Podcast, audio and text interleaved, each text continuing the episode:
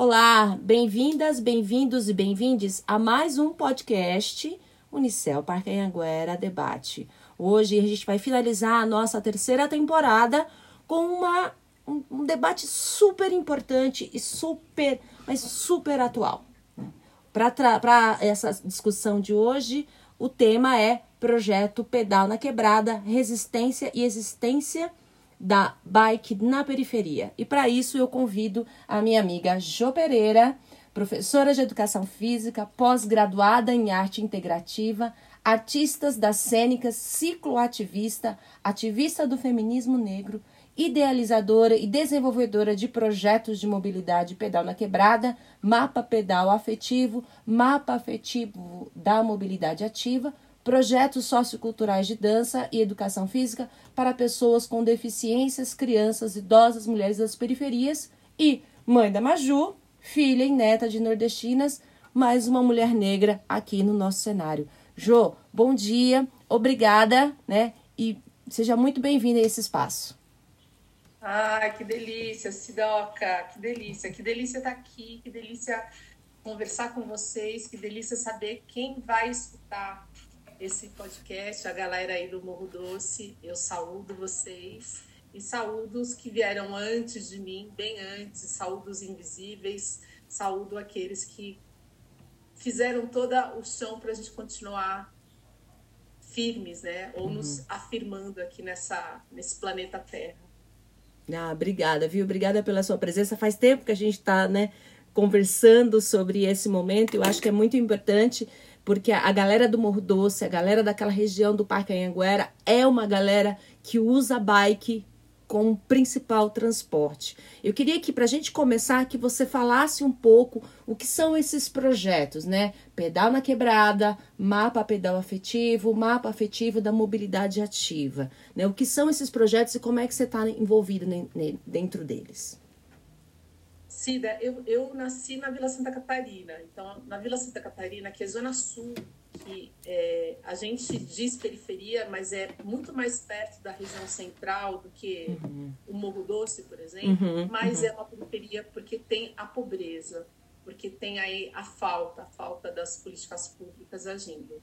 E isso, há 50 anos atrás, era muito mais difícil, era muito mais difícil do que é hoje. A Vila Santa Catarina hoje tem uma, uma dicotomia ali, eu falo que tem uma faixa de Gaza, uhum. um lado rico e um lado pobre, mas é assim que o capitalismo mantém, né? Sempre tem Sim. os pobres para manter os ricos. E muito jovem, eu queria, eu queria fazer as coisas, eu queria ir mais longe além do meu bairro. E né, uma mãe com quatro filhos, uma família com quatro filhos, não, não tinha, não tinha como ter dinheiro para a gente uhum. ficar saindo para todos os lugares que eu queria. E eu, eu, meu pai me deu uma bicicleta muito cedo. Eu ganhei uma bicicleta com dois anos de idade, é, aquelas motoquinhas, uhum. né, os tico-tico. E nunca mais eu larguei das, das duas rodas. E eu sempre pensava comigo, e quando eu ganhei, eu lembro, assim, cabeça de criança, assim, que eu queria ir para o mundo de bicicleta. Ai, que legal. Aí, aí o que, que eu fiz? Aí, é, tinha uma garagem, as casas não tinham não tinha um portão, né? Uhum. Então não tinha portão, todo mundo entrava, saía, enfim. Aí tinha uma garagem em casa pequenininha e eu ficava rodando. Eu só podia andar na garagem. Eu ficava rodando ali na garagem, só que eu ficava colocando umas coisas em uns lugares diferentes da garagem, que eram os meus países, eram os lugares para onde eu queria ir. E os meus uhum. países também, a, a, casa da minha avó era meu país. Uhum. A casa do, do Shangri-La, que era um livro que eu li, Férias em Shangri-La, era meu país. Uhum. Então eu tinha, eu ficava brincando com esse lugar. E ali já estava, eu nem imaginava que ali eu já estava criando o meu mapa afetivo de mobilidade. Eu já estava criando o meu mapa pedal afetivo. E o meu objetivo era sempre ir para lugares onde diziam que não era para eu ir, porque eu não ia ter condições de ir. A casa da minha avó era até possível, mas o Japão, ah, não, como que você vai para o Japão? Menina, olha onde você mora, olha de onde você veio, olha uhum. a sua família, tá maluca, né? Uhum. E eu não dava muita atenção, não, porque eu, se tem uma coisa que eu sempre fui muito boa, foi com imaginação e com criatividade. Não é à toa que eu fui juntando isso tudo dentro da educação física e somando as artes com, com o corpo também.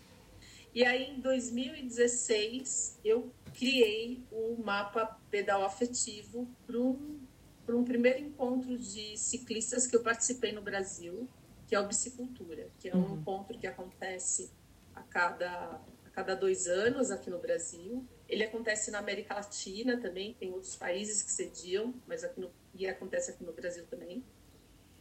E eu me deu esse insight, eu falei, ah, eu vou eu vou propor. Eu adoro mapa, adoro mapa, uhum. mapa coisa incrível.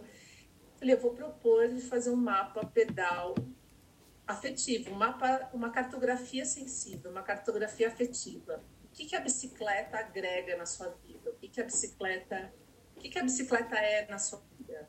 O que, que a bicicleta te traz de afetos, uhum. de memórias, de histórias, de possibilidades, porque era isso que eu fiz naquele momento ali na garagenzinha da Vila Santa uhum. Catarina. E aí, eu, na época, eu pedi para um, um grafiteiro é, desenhar para mim um mapa grande, porque eu achava que eu não ia conseguir fazer. Uhum. Gente, aquela síndrome de impostora. Sim. Aí, quando, quando o menino fez, eu falei, gente, mas se é para fazer isso, eu sei fazer, né? Porque depois, hoje eu tenho uns 15 mapas daquele. Hum. E aí ele fez o mapa da cidade para mim, da cidade de São Paulo, e eu fui colocando os menus. Os menus é, é, era as, a, os afetos desse uhum. que, eu, que eu tinha para mim que a bicicleta me trouxe. Então a bicicleta me trouxe amigos, a bicicleta me trouxe a possibilidade de conhecer outros lugares, outros países. A bicicleta me trouxe histórias de amor, a bicicleta me trouxe aventura, a bicicleta me trouxe a emoção da primeira pedalada na rua, a bicicleta me trouxe me trouxe sonhos, a bicicleta me trouxe afetos que eu não sabia que era possível. Quem pedala e quem gosta de pedalar, uma das coisas que a gente mais fala que a bicicleta traz, e é quando a gente dá aquela pedalada e vem aquele vento assim no corpo, uhum. que te dá essa sensação de liberdade. Uhum. E, e para gente que é da periferia, e para gente que vem desse lugar mais humilde, para gente preto, esse lugar de liberdade sempre é um lugar que não existe, não tem Sim. muito esse lugar da liberdade. Sim. Sempre a gente sempre tem esse lugar cerceado. E a bicicleta me trouxe isso. E como uma uma menina de periferia, uma menina negra, andando de bicicleta, isso foi quebrar, quebrar muitas barreiras. E aí eu criei esse mapa, foi um sucesso nesse primeiro encontro do Bicicultura. Eu nem imaginava que aquela minha ideia maluquinha de criança fosse se transformar naquele mapa. É uma instalação de, de dois por dois, Nossa, é um grande mapa, uhum. onde as pessoas desenham a, os seus afetos a partir de uns extensos de, de bicicletinha que eu, que eu faço de EVA. Uhum. E hoje tem um acréscimo que eu coloquei o bordado. Então, uhum. depois que elas colocam ali aonde uhum. elas estão, para onde elas mapeiam os, os afetos, elas fazem uma conexão de afetos, levam um afeto de um lugar para o uhum. outro, os afetos, e cada afeto tem uma cor. Então foi, foi uma coisa muito de, de amor mesmo, uhum. muito de. Eu tenho muito esse lugar de trabalhar no afeto, de trabalhar no amor, de uhum. trabalhar essa construção do sensível uhum. para e, e, pensando nesse coletivo. Uhum. E, e, uma, e aí daí começou. Aí eu comecei a pensar como trazer mais pessoas, porque aí muita, muita gente chegava, principalmente mulheres, falava assim, ah, Ju, que legal, mas eu não sei pedalar. Legal, mas eu... Você não sabe, Cida. Não, não Cida, eu sei. Não... não... eu sei, eu sou uma mas tragédia. Eu sei pedalar, mas eu sou uma tragédia. Então, aí tinha essas também que falavam, ah, eu sei, mas eu tenho medo, eu uhum. sei, mas enfim, eu sei, eu sei ou pouco, ou eu não sei porque nunca pude pedalar. Uhum falei, bom, peraí, então eu tenho que dar um passo antes. Uhum. Aqui você pode criar a imaginação no mapa, mas na prática a gente pode trazer isso, uhum. fazer isso acontecer. Aí em 2018, junto com umas manas muito parceiras, a Jess Rodrigues, que é minha mana, minha irmã da uhum. vida, a Angela Mares, a Tati Souza, elas somaram comigo para uma atividade, para uma ação. E foi quando eu criei o Pedal na Quebrada, que tinha um enfoque de ensinar crianças, jovens e mulheres das periferias de São Paulo a pedalar. Quem eram essas mulheres? Uhum. A maior parte mulheres pobres, mulheres negras e, e, e, uma, e uma mulherada, pensando desde as crianças, que não tinham acesso à bicicleta, porque elas não tinham bicicleta. Uhum porque elas não tinham a não foram incentivadas a isso, não tinha essa possibilidade. Uhum. Não, mas você, você é menina, não pode pedalar. Tinha uma coisa também de muitas famílias com uma questão ligada à religião e na religião não permitir que elas também uhum. fizessem aquele esporte. Falei, bom, o que, a gente pode fazer? Vamos experimentar. Eu fui, bati na casa de cada. É, tem, tinha uma pessoa que eu conhecia e tinha um projeto de música para criança, eu falei, vou começar por lá, começar com essas crianças. Eram mais ou menos umas 15 crianças. Aí fizemos durante um, um mês essa atividade. Foi um sucesso. Falei, tá, vamos embora. Gente, mas elas não têm bicicleta para continuar pedalando agora. Uhum. Aí eu fui atrás de gente que me doasse bicicleta. Consegui 15 bicicletas de doação. Nossa! E aí, e né? Enfiava no meu carro, enfiava no carro dos outros, para levar as bicicletas lá. Tá bom. Aí começa, aí depois eles assim, Jô, olha, furou o pneu da minha bicicleta, furou, é, quebrou o cabo de aço. Bom, então agora a gente tem que ensinar como arruma a bicicleta. Uhum. Porque esse é outro lugar, porque se a bicicleta quebra, ela vai ficar no canto uhum. e ela vai de novo não ter funcionalidade. Aí eu comecei a implementar dentro do pedal na quebrada essas ações dava oficina de pedal, depois oficina de mecânica. Daí a gente começou a conversar. Por que, que você não pedala? É, por, é, por que, que você vem pedalar agora? Mulheres de 70 anos, mulheres de 50 anos, uhum.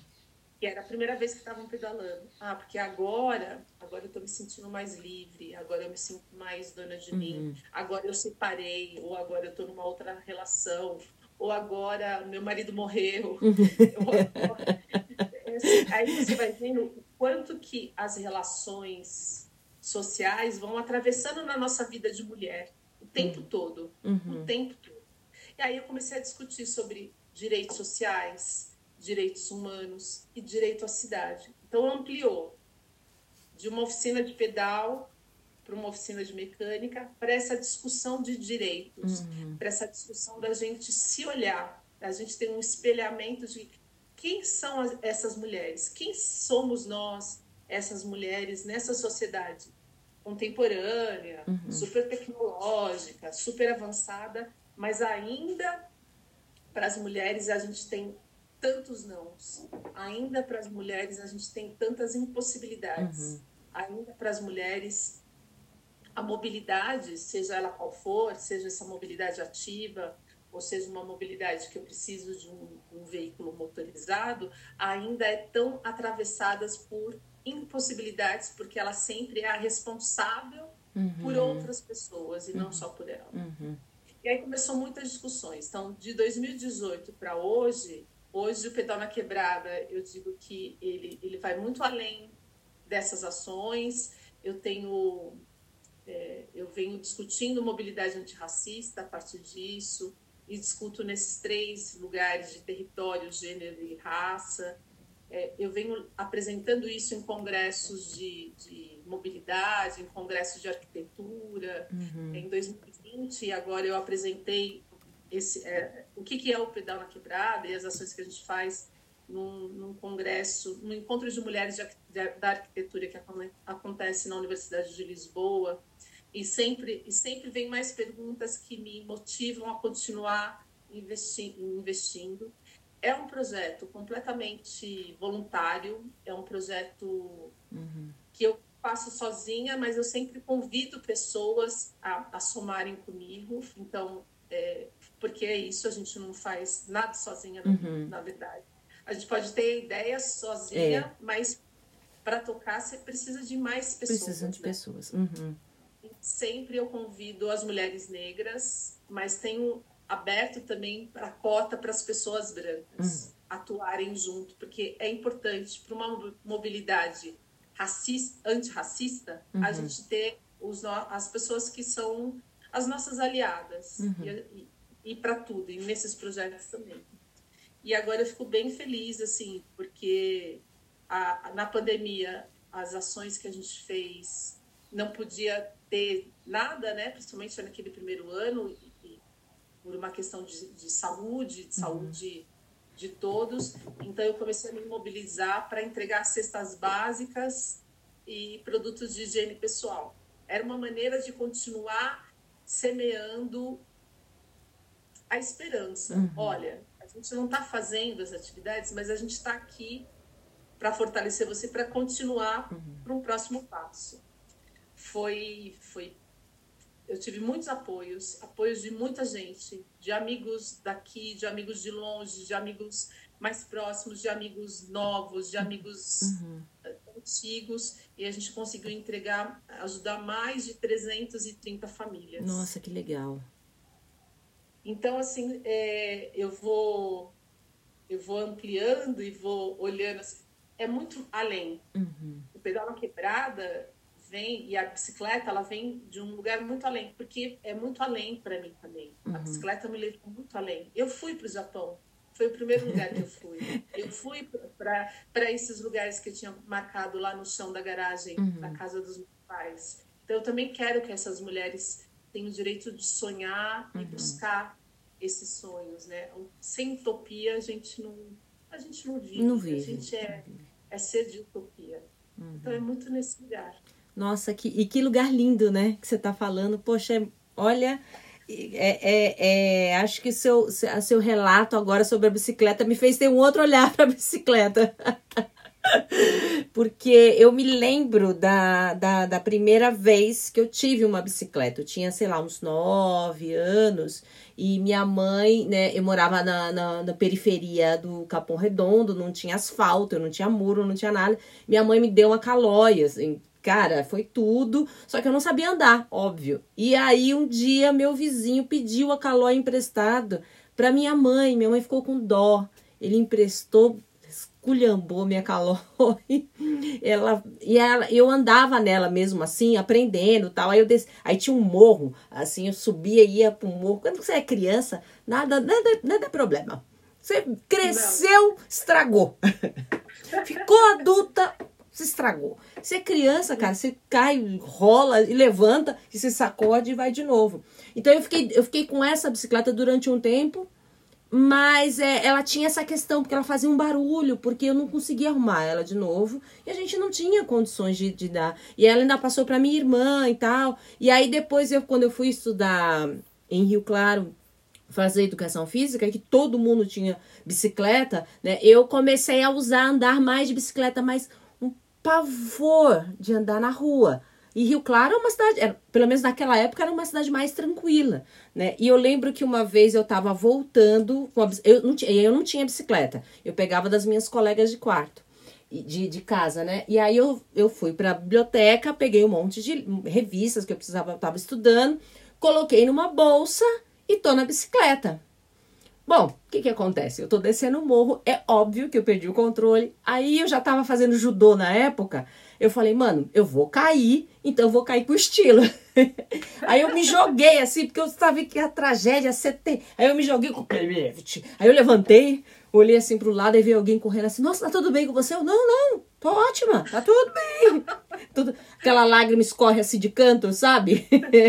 né? Acho que era mais pela vergonha do que pela queda, aquela lágrima escorre assim. Aí eu catei minhas coisas. Então, assim, aí é, depois que eu saí da faculdade, eu nunca mais mexi com bicicleta. Né? Fora a ergométrica, mas eu nunca mais me. Porque eu realmente. É, a minha relação com ela era. Isso porque eu tenho habilitação para moto, tá? Que eu também. Eu só, eu só tirei porque ah, eu vou tirar, porque eu tô aqui mesmo. Mas assim, pilotar moto. Meu marido tem moto, eu morro de medo. né? Então, é, eu não, não consigo ter.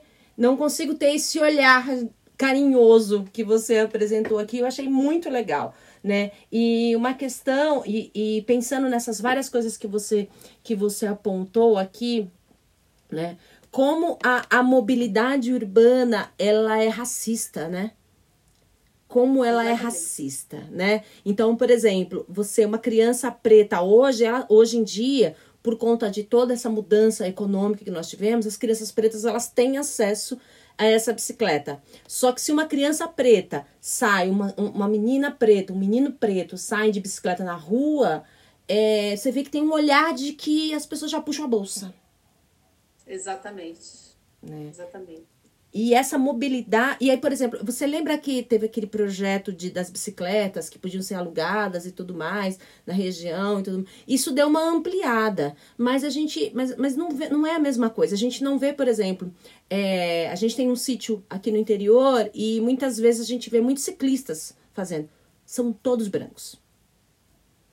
E eu conto. Na hora que passa, eu vou contando. Agora, se você vê as pessoas que estão entregando comida, são todas negras. É isso. Ainda, Cida, é, isso tem uma, uma relação direta com esse racismo estrutural, com esse racismo uhum. que é, é, é, a construção. A sociedade brasileira é construída em cima do racismo. Uhum. Ponto. Tá Aí a gente continua. Uhum. E por que, que a gente diz isso? Porque num país onde se perpetuou né, por muito mais tempo que todo o resto do planeta a escravidão, e quando se deu essa liberdade, bem entre aspas, essa liberdade foi completamente desassistida, e logo em seguida esse mesmo país abre cotas para que os imigrantes venham e sejam aqui e recebam um pedaço de terra e recebam um trabalho. Gente, a gente tinha ali aquelas pessoas que foram mão de obra durante todo aquele tempo, agora elas não serviam mais por quê? Ah, uhum. porque elas são pretas, só serviam para ser uhum. minhas escravas.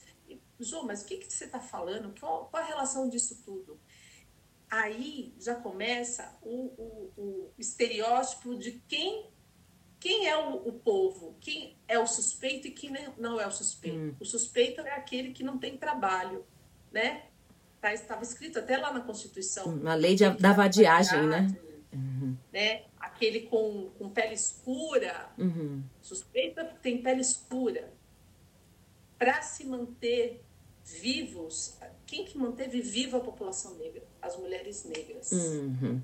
Se, não fosse, se não fossem as nossas ancestras uhum. negras se mantendo ali submetidas uhum. a um trabalho não era o trabalho que elas queriam, elas não queriam ficar trabalhando na casa grande, uhum. mas era o jeito que elas mantiveram para manter os seus os seus filhos, os seus companheiros ainda uhum. vivos. Uhum. Vivos tanto na vida quanto vivos com comida, com, com possibilidade de, de ter um lugar para chamar de casa.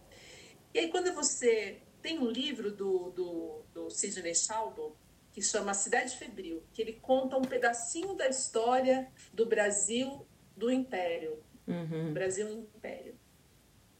E, e e ele fala, lá no Rio de, já quando a capital era no Rio de Janeiro. Uhum. Aonde estava a, a, a, região central do Rio de Janeiro era habitada por ex-escravizados, por, escra, escra, é, por negros que tinham sido libertos, negros e negras que tinham sido libertos. Então, eles estavam por ali.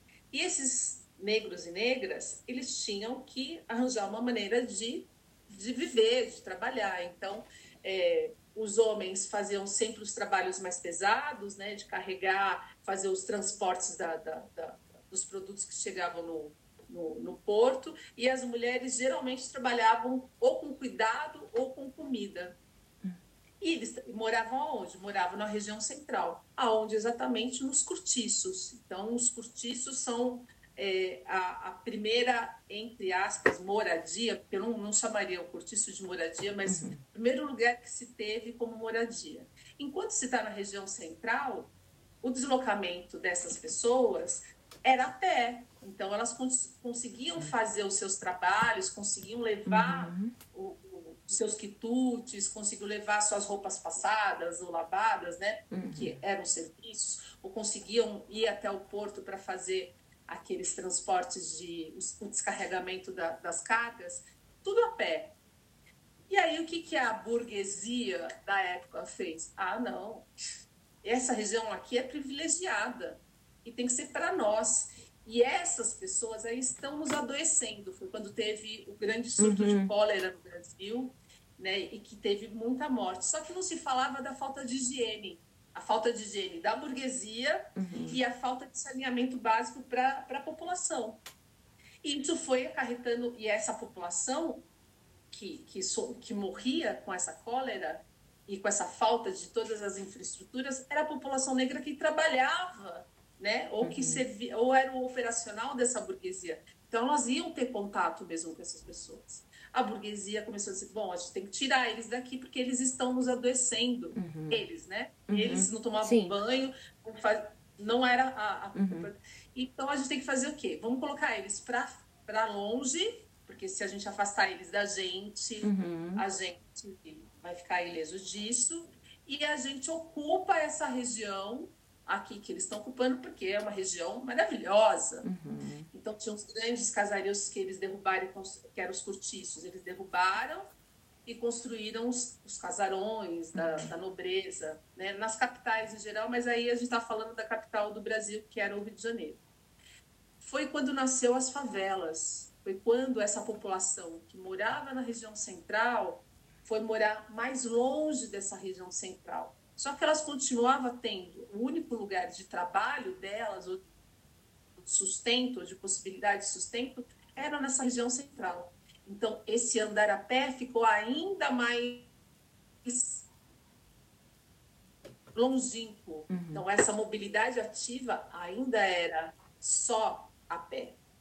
O transporte, o, o bonde, quando ele foi criado, ele foi criado para a burguesia as pessoas negras ou as pessoas pobres não tinham condições de pagar essa, essa mobilidade. Uhum. Então, a gente já começa uma historicidade da mobilidade no Brasil completamente racista, completamente excludente.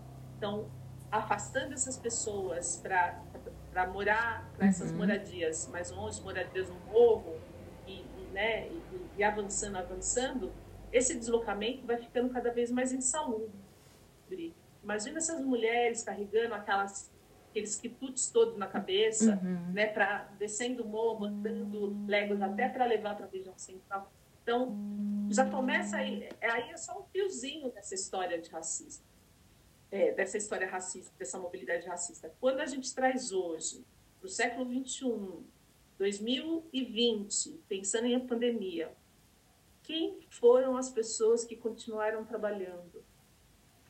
Uhum. Obrigatoriamente, porque se elas não trabalhassem, elas uhum. estavam fadadas à morte. Sim, sim. Fadadas à, à, à, à fome, uhum. fadadas a, a, morrer. Se não fosse do Covid, ia morrer de fome. Uhum.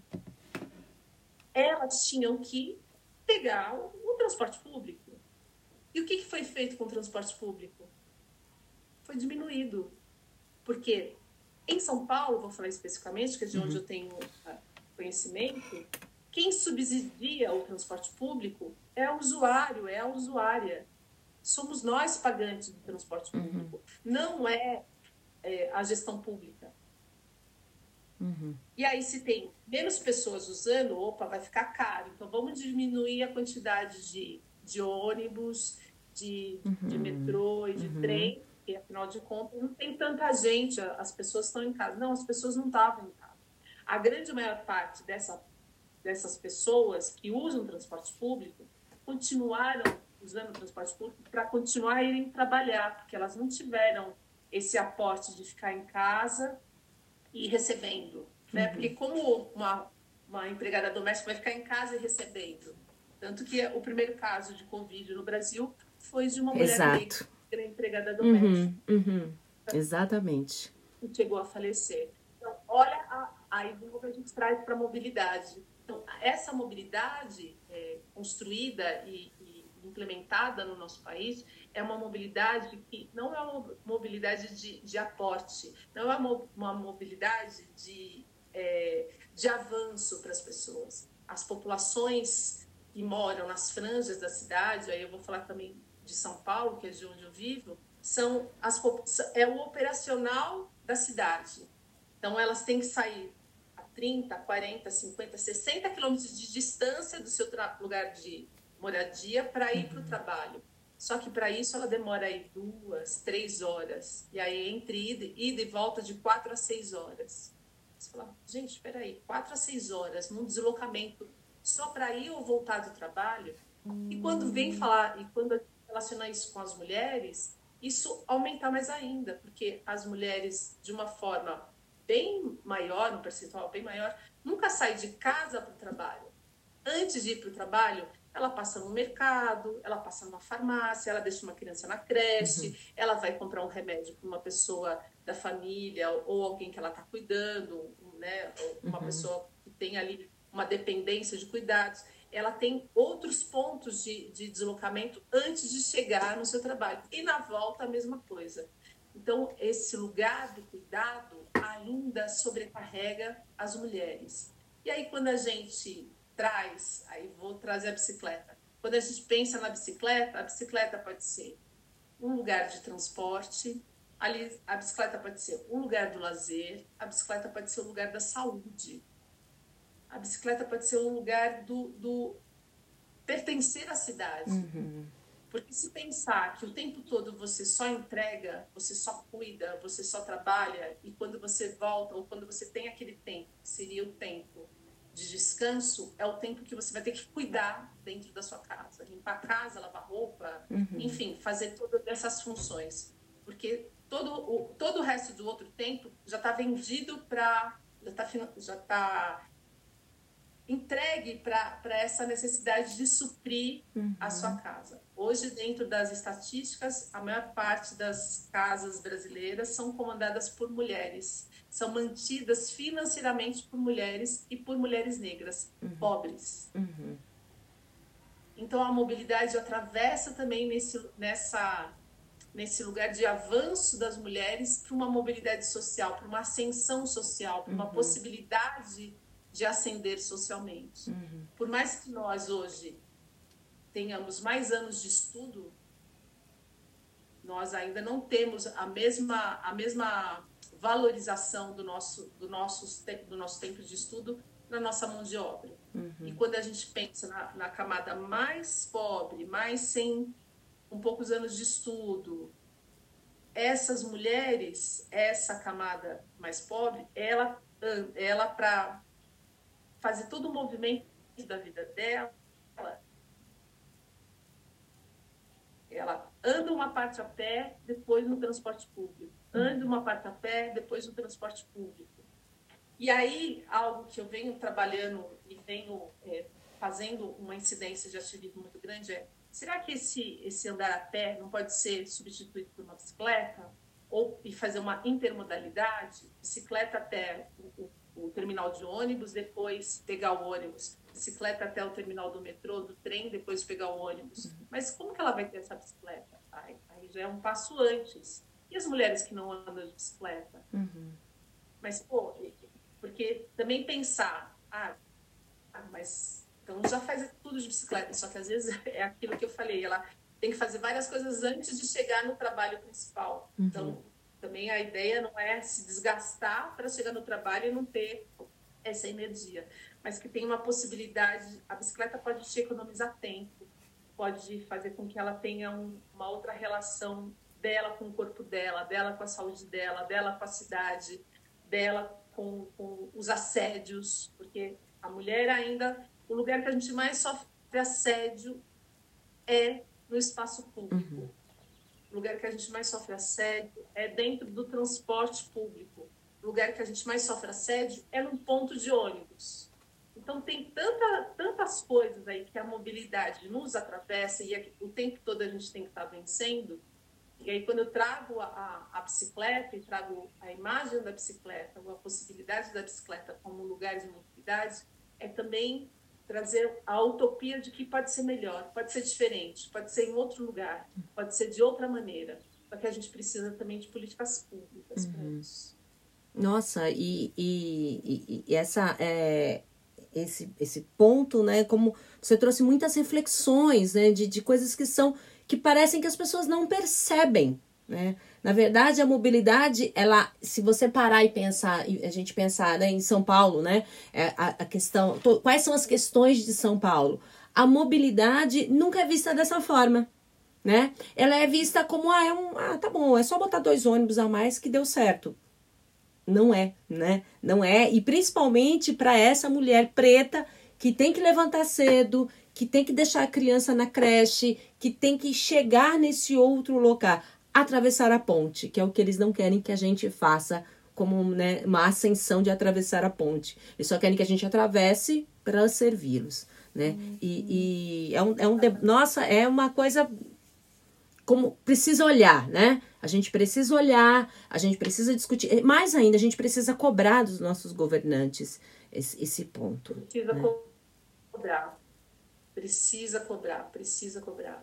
E tem um, um, um movimento que já está acontecendo há algum tempo, e agora a gente está muito feliz porque a gente conseguiu fazer com que acontecesse nas eleições, que é o transporte, a tarifa zero. Uhum. A gente não tem que pagar transporte público.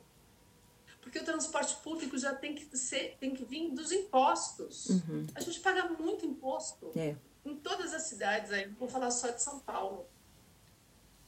E esse, essas empresas elas podem ser muito bem subsidiadas pelos governos municipais, estaduais e, e governo federal. As empresas ganham muito dinheiro. Uhum. Ganham muito dinheiro. Só que quem está é, é, tá financiando isso somos nós, a população. 4,40, isso aqui em São Paulo, é. por um transporte, algo muito caro. Tem lugares que chega a 6, 7, 8 reais. Uhum, uhum. Imagina a pessoa pegar quatro condições. Aqui a gente ainda tem um bilhete único, que, mal ou bem, ajuda aí nessas, nessas, uhum. poli, né, nessas coligações aí de, de, de, de, de local para outro, né? Mas, gente, é, tem gente que gasta, é, se pensar em, em quatro condições para ir, quatro condições para voltar, as cinco reais, 40 reais por dia. 40 reais por 40 dia. reais por dia, cinco dias da semana. É, uhum. Ela é mais de 30% do salário dela uhum. vai para a mobilidade, vai para o deslocamento. Uhum. Ontem eu recebi uma proposta de trabalho que a, a hora-aula que eles queriam pagar não condizia com o transporte de eu ir e voltar desse lugar. Eu falei, gente, não, não bate essa conta.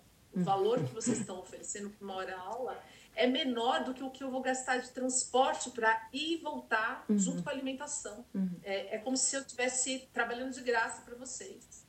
Não, mas olha, veja, não, olha, veja, não é assim. Não, não é assim.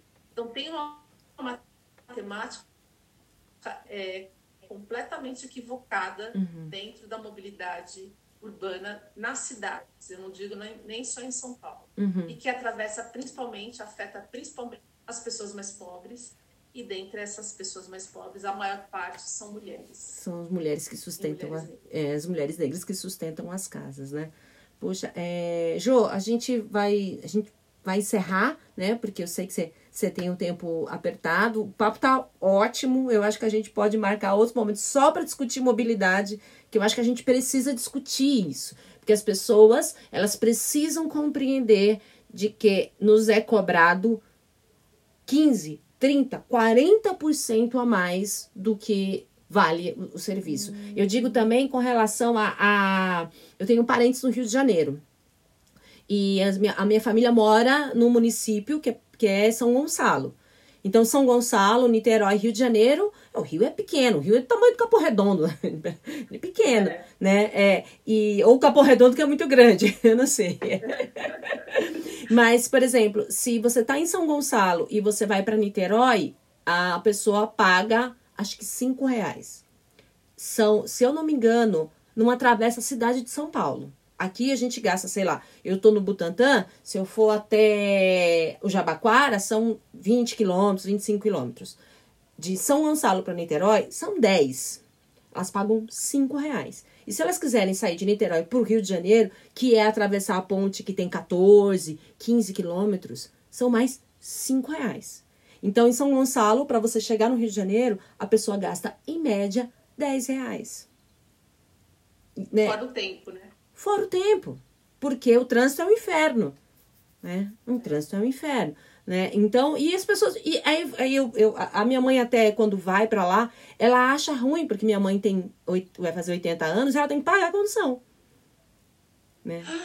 Ela tem que pagar a condução. Aí, porque. Mas ela falou assim: não, mas eu, eu tenho aqui, eu tenho mais de 60. Ah, senhora, a senhora não é do Rio de Janeiro, então a senhora tem que pagar a condução. Que absurdo. Não, é absurdo. Então, é esse tipo de política que não é, não é integrada, que faz parte do estado do Rio de Janeiro. Uhum. pode não ser a cidade do Rio de Janeiro, mas faz parte do estado do Rio de Janeiro. Então, as políticas têm que ser integradas. Política de mobilidade tem que ser integrada, porque senão não funciona. Tem, a gente pensar em São Paulo, Osasco, eu moro, a gente mora uhum. perto, é. eu moro aqui no Butantã Uhum. Para Osasco é muito perto, só que é outro valor. É outro valor. É outro valor. O bilhete único de Osasco não serve para São Paulo. Uhum. Então, como que as pessoas fazem? Ah, elas têm que pegar um ônibus que passa aqui em São Paulo para pegar outro. Uhum. E tem que ter dois bilhetes. Uhum. Mas, e aí, para os idosos, para as pessoas com deficiência, pras, uhum. enfim, para essas pessoas que a, a, a, base financeira, né, o que ela tem de, de, de, de, de ganho, já uhum. não, não chega, não, não é, é dirigido para remédio, é dirigido uhum. para casa, como que vai gastar isso em mobilidade? Então tem muita coisa para gente, a gente melhorar, para a gente reconstruir nessa cidade, tem muita coisa para a gente pensar. Eu uhum. acho esse momento que a gente está vivendo aí para um, um lugar de, de novo, um governo social, de novo, um governo que tenha participação social, por mais que aqui no estado de São Paulo a gente está apresentado com um governo que não tem nenhuma, nenhuma, nenhuma aproximação com isso, uhum. mas é importante que a gente se coloque sempre presente para essas discussões. Onde a gente discute isso? Na escola, a gente discute em casa, a gente discute nas associações de bairro, a gente discute nos conselhos participativos, uhum. a gente discute, ah, mas eu não tenho tempo para isso. Que é isso que as pessoas falam uhum. e é isso mesmo.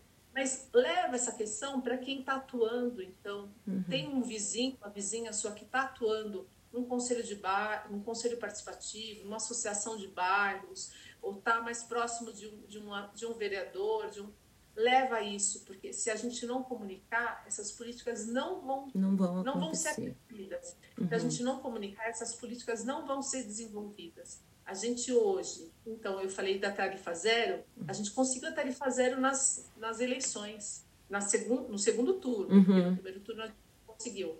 Agora, o que a gente está batalhando é para que toda e qualquer eleição a tarifa seja zero.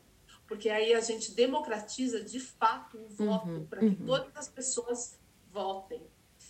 Só que a tarifa zero tem que ser já, tem que ser agora, tem que uhum. ser para agora, para todas as pessoas. A gente está uhum. vivendo um momento econômico e social no Brasil de completa, completo buraco. A gente está num buraco tá. econômico, num buraco social. Uhum. E as pessoas estão sem dinheiro. Como ela vai sair para procurar emprego se ela não tem dinheiro para procurar, para pagar o, o, uhum. o transporte?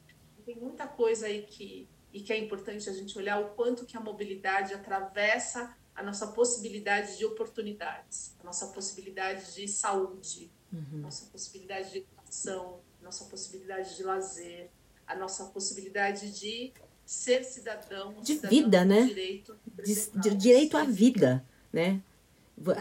Que até eles cerceiam o nosso direito à vida, de se deslocar e ver outra pessoa, né? Se deslocar só para eu vou ver alguém, vou visitar um amigo, não posso, porque eu não tenho dinheiro da, da passagem. Né? É, Jô, muito obrigada, né? Quero agradecer a sua, a sua participação. Foi, olha, foi muito legal. Eu acho que, que é uma temática que vai repercutir. Espero que, que os ouvintes, as ouvintes possam ouçam mais de uma vez e compartilhem esse debate com outras pessoas, que foi aquilo que você falou. Eu não tenho tempo, mas eu conheço alguém que tem que está atuando nisso diretamente, né? não é que tem tempo, mas que está diretamente ligado, eu vou mandar para esta pessoa para esse debate tá? Quero agradecer muitíssimo, né? É, a gente finaliza agora. Você quer fechar? Eu vou pedir, só, só vou deixar as redes sociais que podem Perfeito. me encontrar. É, arroba Pedal na Quebrada, tudo junto. Uhum. Arroba Ciclocidade, que é a Associação de Ciclistas Urbanos, na qual eu atuo também, na qual eu também estou como dirigente. A gente tem aí mais um grupo de pessoas incríveis lá, tá o Ricardo Machado, tá o Rogério Raia, Aline Cavalcante, Yuri Vasques, Dionísio, Flávio Soares, a gente pensando nessa, nessa incidência política da bicicleta na cidade de São Paulo. E quer falar, manda lá um, um direct que a gente vai responder. Eu não sou muito, muito ativa nas redes sociais, mas quando é perguntinha lá eu acabo respondendo. Tá joia. E obrigada pelo convite, Cida. Fiquei bem feliz. Assim, eu adoro falar sobre, ah, sobre isso. Não, então, olha, pode ter certeza, mudou meu olhar sobre a bicicleta. Você pode ter certeza. Eu vou olhar, vou, vou recuperar isso, vou tentar, porque eu sou uma, uma tragédia, mas eu vou, vou tentar, tá? Não garanto nada, mas, mas eu vou tentar, tá bom? Eu quero agradecer mais uma vez a vocês, ouvintes, e a gente se encontra no nosso próximo episódio. Muito obrigada, muito axé, muito salve, muito amém, e vamos que vamos, que a gente está aí chegando nesse final de ano. Boas festas! Beijo a todos. Bora!